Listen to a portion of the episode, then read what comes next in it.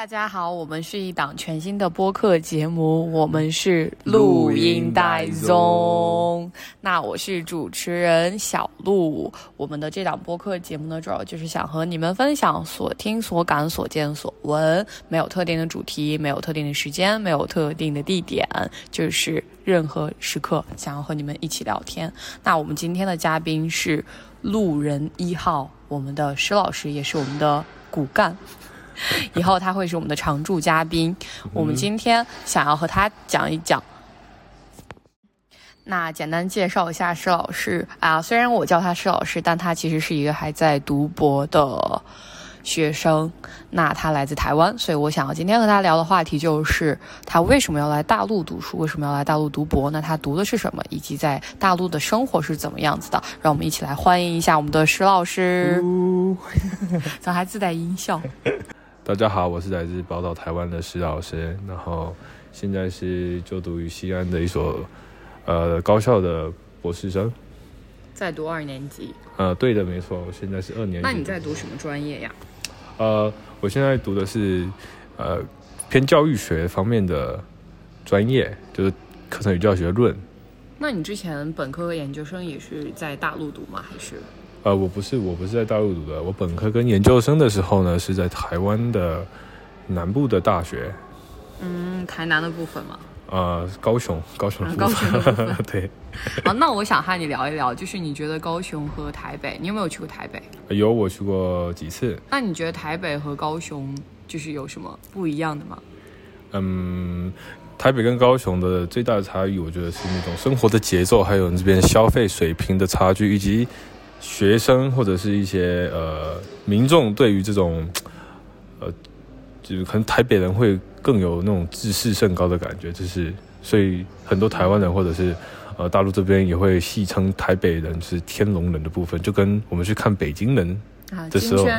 对对对的那种感觉，天龙国的那种感觉，你知道吗？就是用那个海海贼王里面那个概念来解释，是这样子，就是有这方面的差异。嗯，那你觉得，如果是你之后毕业的话，你是会想要去呃回到台湾的高雄，或者说是台北，或者说是留在大陆？啊，我现在是比较偏向于留在大陆的部分，因为为什么我会来读书的原因，也是在为什么我会来西安读博的原因，也是在于我未来可能会在大陆发展。然后我想透过这四年读博的时候呢，呃，熟悉一下大陆的这种呃。学术环境或者是这种生活习惯乱七八糟这种，然后也是希望在透过这四年来累积一些人脉，然后方便我以后在大陆工作。因为我觉得大陆的这种工作机会相当于就是我因为读博嘛，又是教育的话，我认为是自己比较窄的，只能往高校或者是这种学校发展。那是不是因为台湾这个学校高校的部分已经饱和了？然后我觉得高在大陆的这方面还是还没有。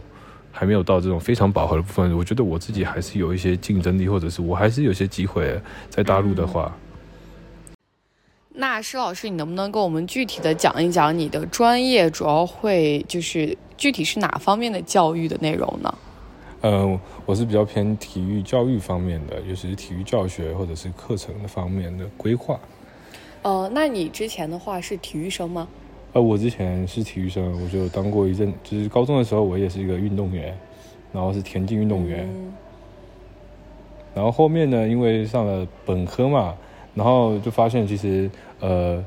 不就是你练体育，你会有更深层的意义要去追寻。体育不只是身体运动而已，会有更深层的意义，会有哲学上的意义。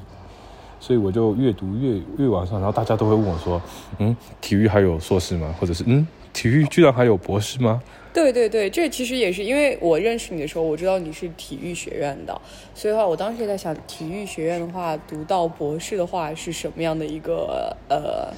概念，或者大家在学什么？因为我认为的体育可能就是呃你每天在训练，因为高中或者大学的体育生的话，他们就是会有训练，也会有日常的课程内容。但是读到博士的话，就是你们也会有日常的，就是身体体能方面的训练吗？还是说呃？其实博士的方面就是更专注于这种知识或者是学问的钻研，但是你你必须你还是会有自己的平时的那种体力训练。但是我觉得这是你身为一个体育博士，如果你没有进行这个体育运动，你没有办法去了解体育运动的真谛的话，你是没办法深度去研究的。但是啊，我们在修课的时候，我们体就是念体育的博士，或者是他是没有这种体育课的，不像本科或者是硕士有这种，比如说你得去上体操课，你得翻那，你要你得会几个空翻，或者是你得干嘛干嘛的游泳这样子。就是更多的是像学习写作、论文、知识、知识交流，这更多的就其实体育的博士跟其他的博士干的事情都是差不多的，只是他多了呃，他只是呃发展的方向或者是钻研的方向放在体育上面。哦，那这样子的话，我可以问一下你们，就是如果要从台湾考大陆的博士的话，具体是也是需要这样的一个考试过程，或者说是需要这样的一个体能的一个成绩吗？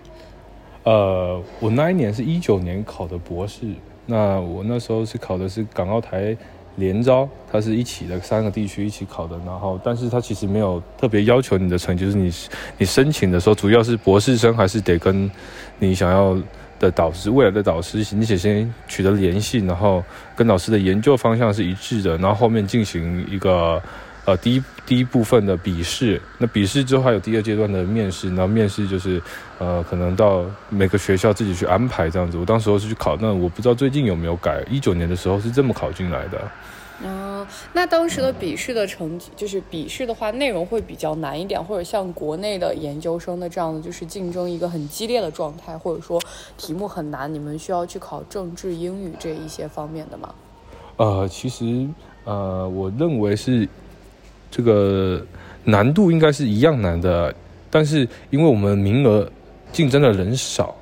或者啊，对，就是报考的人会少。对他报考的人少的话，是不是呃，就是相对的竞争就少？其实呃，但是我们不用考政治，但是我们也要学，也需要考英语，然后给得得考专业科目，那你也得去准备专业科目的相关知识。那其实呃，其实这些专业科目的其实都是同一些老师，就是一样的老师。比如说你是陕啊，在陕西啊，或者是在哪边的老师，或者你考这些高校，就固定的老师来出题。那其实他们会有固定的出题的这些喜好，跟他们研究方向是有。match 到的，所以你得去看一下这些老师，比如说你的导师是哪个方向，你就去看一下他的著作，是会有些帮助的。那那你们在考博的时候，会就是像呃，可能在内地的话，大家考研究生的时候，呃，会每天早上从早到晚都坐在图书馆里面，然后去备考上可能半年的时间，这样去参加考试，还是说可能会相对于轻松一点，不会说学习的呃呃那么的刻苦，或者说。备考，我觉得，嗯，上研究生之后的读念读书学习的方式，跟你上本科高中是不一样的。我认为，呃，我认为就是研究生你必须得具备思维，更多的思维批判能力，但是不是死背书。你死背书那是基础的知识，那是一定要的。所以我在备考博士的时候，我是，呃，不会，我会，我会在我还是一样会去基基础知识的累积，那是肯定的。但是更多于是那种。比如说，给你个问题，你要举一反三这种思辨型能力，因为你不可能知道的那么多，因为你知道的永远是比你知道的不知道的少，你不知道的领域太多了，所以你必须得去反思或者是推。比如说，老师给你个题目，虽然你不知道这个问题，但是你可以从相对的理论去呃回答老师这个问题。所以我觉得，就是我没有花特别多的时间去死背，但是我有花很多时间去。思考或者是基础知识的理解，应该说是理解而不是死背。在我的理解里面，就是我会花很多时间去理解为什么会有这个原理。我会看那本书，但是我不会单纯的把它背下来，就说啊有什么原理，那这个原理就是怎么怎么怎么怎么样，一字不漏把它背下来。就是理解是很重要的，因为理解之后就会变成你的东西。对，其实也是我对你的可能第一印象吧。就是我们第一次见面的时候，在我知道你在读博的时候，会觉得，呃，那这个人会不会很学术，或者这个人会不会很，呃，双引号的呆板？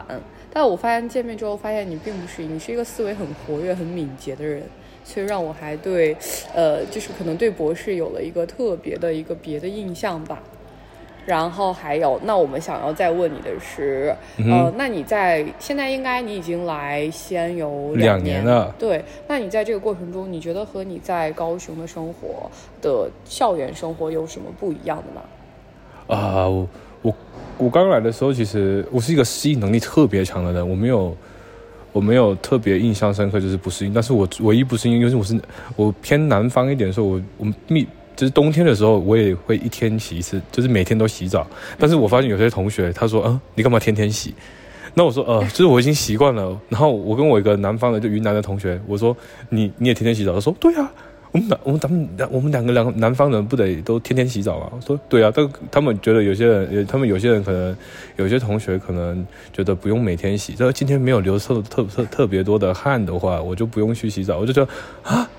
这是颠覆了我的。这个生活习惯就是对对，我觉得这可能是南北方，也不是南北方，可能就是生活习惯上面的一些不同。因为其实南方的话，可能天气会偏潮湿一点。即使你当天可能你没有去运动，没有去做任何的事情，但是呃，尤其是夏天嘛，会很潮湿，你的身体会是那种黏糊糊的，所以会很难受。对对对，黏糊糊。所以会想要去哎保持一个很干净状态。但北方会比较干一点，就像你之前和我讲，你来了之后，你的可能会呃身上会起皮，会干，手上会有裂。纹这样子，就是因为北方的冬天和夏天都是干冷和干热，所以可能大家会觉得，哎，我没有出汗，那我就是一个 OK 的状态，所以这个，哎，也是能理解的。但是我觉得身体的干净程度不是取决于有没有有没有出汗，你知道吗？对对对。但是可能，那这个就是保留个人的一些观点了，我们就不做一些特别的指出 和批评了。呃，这是第一个习惯呢，是就是这个洗澡的问题。第二个可能是呃。有些观念上的问题，我觉得，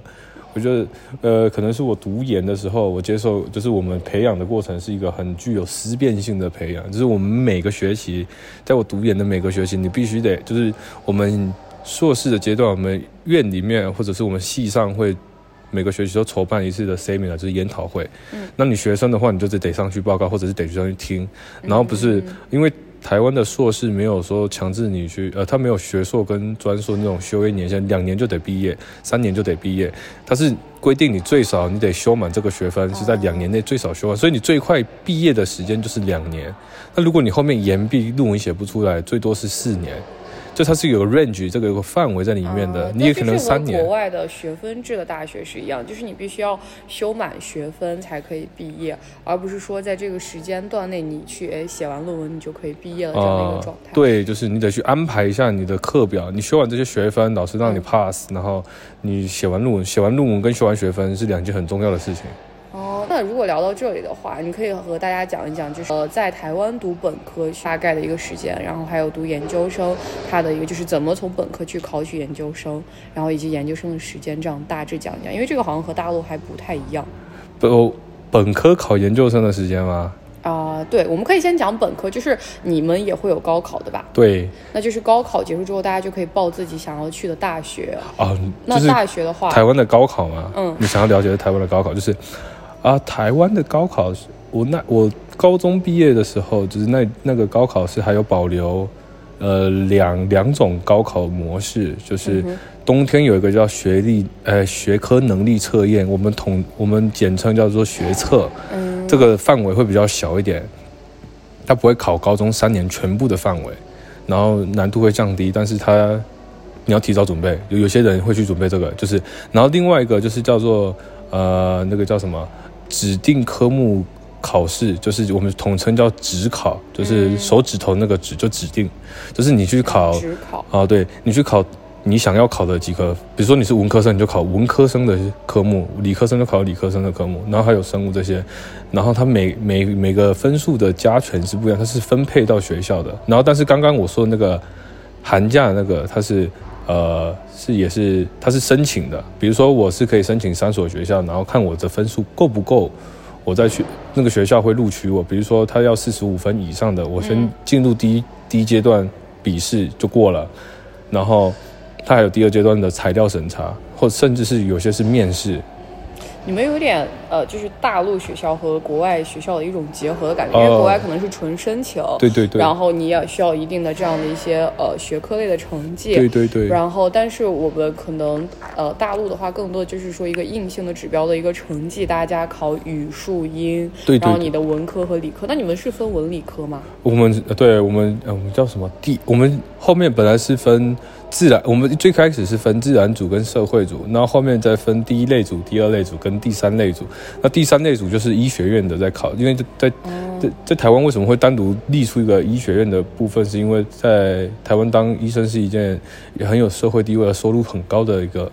一个一个职业吧，或者是一个身份，所以相对的他会比较难考，而且他门槛会比较高，而且他加考一些生物或者是化，就是他会加考生物，有一些人不考生物，但是他要必须得考生物，这是我高考那呃，就是我在高中准备的时候我知道的一些资讯，但是我不知道现在有没有改，嗯对，就是落后的，还没去 update，呃，大概是这样子，就是这两个最大的区别在于，呃，职考就是暑假的职考是，呃，它是有特特别的加权，每间学校看中的科目不一样，比如说这间学校国文看了两倍，但是这间学校看了一点二五倍，那这样子总分出来就不一样了，所以它会职考。他会更偏向于就是某某某些科目特别高的学生，他会有优势，但是他的准备起来就不好准备，因为他是整个高中的范围。那就是比如说，我可以这样理解嘛？就是比如说，我现在要考取这个学校，他们可能在呃国文方面会要求比较多，但我刚好这方面比较好，那它就是我的一个偏向类学校。那我只要把我的国文这一科学得很好，考得很高，啊那我进它的几率就会大一点。对对对，啊，那就是那其实，呃，就是有点学生可以根据自己的兴趣爱好以及他的特长去选择一个学校，而不是说我只看你的总分这样子。啊，是他他总分不是重点，重点是他这学校可能只有看国文、英文或者是生物，那它应该说它是它细分到专业，比如说这间学校什么专业是只看什么什么什么，它只就它就只看这几个的总和成绩，但是这个这个暑假这个高考制度要逐渐的被寒假那个取代了，就是学科能力测验要变成主流，所以现在学科能力就是学测寒假那个高考的制度的名额会越来越多，所以导致的职考的名额会越来越少，分数就会越来越高。然后台湾的也是一个内卷的状态。啊是一个内卷的，但是它就是把两个高考的模式变成一个，那没办法，它就是要慢慢慢的去弄。我记得好像不知道什么时候会结束这个职考，但是就是呃相对的职考跟他们两个都有有好有坏吧，我这么觉得，所以这是为什么职考会还没有完全被弄掉的原因，就是还没有被废除的原因之一。嗯，但是我觉得就是学测的部分看的能力会更多元一点。嗯对，因为因为其实的话，刚才我们是聊到了这个高中考大学的一个部分嘛，然后我发现和大陆还是有很多的不一样的，可能会更偏因材施教一点点吧。然后那就是具体的话，呃，因为这边呃之前的时候你说你是学体育嘛，那当时的时候你在体育方面的话是怎么去准备，就是考这个大学的，或者说你当时的一个呃考虑大学的一个考量标准是什么呀？看体育哪边哪体育在台湾体育的专业是哪个好的，就是当在未来要当体育老师或者是体育发展，就是他资源在体在体育资源哪个学校是好的。那台湾如果你是要当体育老师的话，就肯定就只有三间师大的。是最好的，我们认为在体育界，因为如果你以后是不当运动员的话，那你肯定是肯定去三间师大，想要当一个体育老师，那最好的就是无可无可厚非，就是咱们台湾师范大学。然后之后我们是这么自称的，那可能高雄师大跟彰化师大还在两个 PK 的阶段，但是我们会有这种。台湾师大啊、对，三个师大会之间会排名，但是其实三间师大都是一很还挺好的，一个在我老家，一个是彰化师大，那一个是我的本科在高雄，就是高雄师大。但是我们两个间学校觉得台湾师大还是很牛逼的。好，那刚才说到了你的家乡在彰化，那我们就下一期聊一聊彰化好了。那好，我们现在又聊到了大学的部分了。那就是大学这四年的话，你觉得大学你们应该也是四年制吧？对我们是四年级，那你们的大学就是呃，因为你可能没有感受到过大陆的一个本科的一个状态，但是你在学校里面有很多的本科的师弟师妹们了。那你觉得就是和你在呃台湾读本科的时候有没有什么就是无论是可能学校上面的一些教学方法，或者是学校上面的一些呃就是不一样的地方吧？呃，其实我在我本科阶段。啊，对我我知道你的意思，就是看一下本科两边两岸之间有什么差距。但是对就是西安的学校跟台湾的学校的培养模式，我是有跟我导师去上他们的体育体育体育专业运叫什么啊体育教啊就是他们的本科生的课。然后我去参加他们的课的时候，我发现是老师们对这种要求不会特别高，不会像我们本科的时候培养过程要求特别严格。那可能是因为，呃，老师现在没办法示范那么太多困难的动作，也是有可能。就是那具体这中间是什么的一个呃，就是你具体这有什么不严格呢？就是在学术方面呢，还是说在呃、他对于学生的要求吧，我觉得老师不会硬性要求是，比如说呃，你这学期不挂科啊、呃，就是你这学期如果要 pass 的话，你必须得四百米跑多少秒，跳高得跳过多少米，嗯或者等等等。但是我们本科的时候会，哦，你这这比如说田径课，你就得有一个标准，或者是游泳课你得四个姿势都会，然后混合式你得游多少。但是这边好像相对的比较门槛会比较低一点。然后这个问题我其实也跟本科老师讨论过，然后啊，现在我的导师讨论过，然后他是他也自己自觉得就是确实有。他他不是跟台湾比，他是他自己觉得现在的小孩子的这种身体素养是不如他们当初在学体育的时候，所以他们没有办法教给他们那么困难的东西。嗯，所以这是也没办法，这是身体教育的部分。然后另外一个部分是在学生，呃，怎么说课外活动吧？我觉得我在西安的学校发现，他们咱们的课外活动的时间好像没有那么多丰富。就是我们、啊，你是说社团类的，或者说是呃平时的其他呃娱乐活动，或者说是还就是他们的一些课外生活这样课外生活除了社团是一个点，然后另外一个点是，我觉得我作为一个博士师哥来看这些本科师弟妹们，就是他们没有我当时候本科生的那种活泼活力，他们丧失的一种本该有的那种青春快乐的感觉，就是我们本科的时候你觉得这是因为一个呃大陆社会更内卷的一个状态，就是大家现在都很就是很急功近利，就是大家可能哎我要好好学习，或者我要去呃我要去做兼职，我要去挣钱，或者说是我要去做别的，或者说是呃很多很多方面的原因造成这样。那你觉得就是你个人的话，你觉得是因为我觉得可能没有人去特别重视他们在课余活动的